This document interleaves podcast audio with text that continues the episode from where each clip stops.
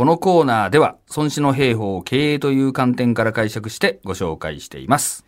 1月が始まったばかりということで、年の初めですから、皆さんいろいろ目標を立てたりされてると思うんですが、はいはい。そういう目標に関する孫子の言葉というと、うんどういったものがあるんでしょうか？ああ、なるほど。うん。あの、先週、旗印を立てろっていう話をしたと思うんですけども、はい。まあ、それに続けて書いてあるわけじゃないんだけど、えーこの一節をご紹介をしてみたいと思います。孫子曰く、戦いの地を知り、戦いの日を知らば、千里なるも戦うべし。うん。これはあの結構有名な言葉で、その千里なるもということですから、かなり遠いところ、遠い先を見てるっていう言葉ですよね。そうそうそうそう。これあの、どこで決戦が行われるかが分かっていて、いつ戦いが始まるかが分かっているんなら、あの、遠い場所でもね、きちんと準備ができるんで、戦っていいぞっていう、あの、教えなんですけども、はい。これをあの、ビジネスに応用しますとですね、自分のこう、旗印というか目標を定めていくわけなんですけども、それをこう、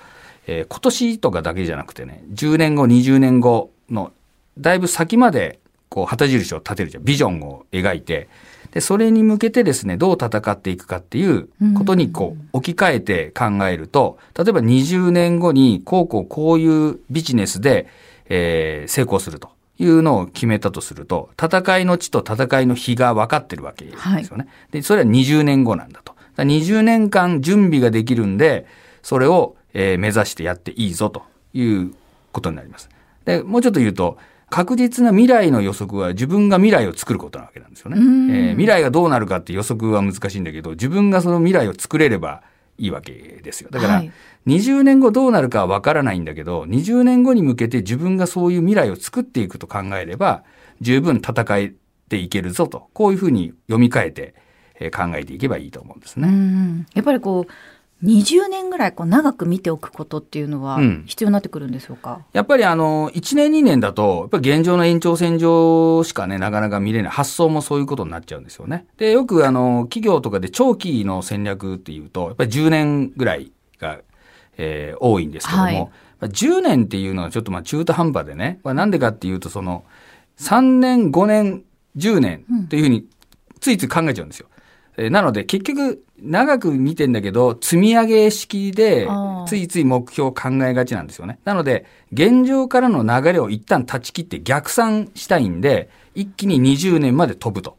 いうことなんです。もう20年先って言ったらもう本当どうなるか分かんないから、っていう話になります。で、じゃあ30年でいいじゃないかっていう人もたまにいるんですよね。で、30年だとどうなるかっていうと、これは企業の場合で、個人だと別に30年でも50年でもいいんだけど、あの、企業だとですね、例えば30代、40代の中堅クラスが将来ビジョンを考えようとした時に30年後を考えたら自分が定年になってるってことになって、はいちょっと現実味がなくなっちゃうんですよね。人事みたいになっちゃうんで。なので、えー30代、40代ぐらいが20年後っつったら自分が50代、60代ぐらいになるってことでしょ。そしたらまあ、会社の幹部になってるとか、そねそんな感じのイメージになりますよね。で、それぐらいで検討した方がいいね。で、10年だとちょっと今言ったように、現状からなかなか外れられないんで、20年ぐらいが一番いいと、まあ私は思ってるんですけども。うんはい。じゃあその今現状の流れを断ち切るっていうことは、うんどんなに大きな夢でもいいんですか？いいんです。今、地球上で実現してるようなこととかなら全然 OK だし、うんまあもちろん、あの、火星に行くとか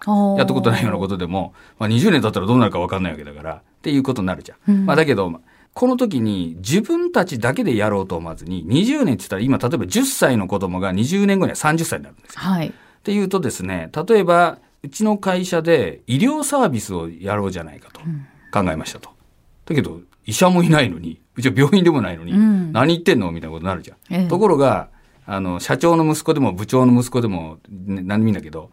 10歳になる非常に賢い子がいて、うんこいつに医者になってもらおう。こういうことに決めるじゃない。っていうと、20年後には30歳の立派な医者が、あの、身内にいることになりますよね。はい。というぐらいのスパン。うんあんまり口頭向けなことを言っても、あんまりちょっとこうね、現実味がないんですけども、まあ、ある程度自分たちで考えて確かに言わやれなかないな、みたいな、うんうん今みたいに2世代をまたぐみたいなこともいろいろ考えていくと、できなくはないじゃないかと。こういうふうになれば、まあそういう未来を作っていけばいいっていうことで、あの、全然 OK なんですね。なんかちょっと夢が広がったような感じもありますけれども。そうはい、まあ、そういうふうに発想を転換してみるって。で、そうやって考えてみたら、あ、じゃあやっぱりこういうことやっといた方がいいなとか、まあ考えてみたら、いや、それよりじゃあこっちの方がもっといいんじゃないかとか、いうまた発想が広がってくるんですよね。で、これやっぱりあの、経営者もそうなんですけども、特に社員さんは、あの、発想がもうこれ、ちょっと凝り固まっちゃってるっていうか、まあ、与えられてる環境の中でどうしても考える癖がついちゃってるし、あとはやっぱりリスクを負うビジョンとかを言いにくいんですよ、思いついても。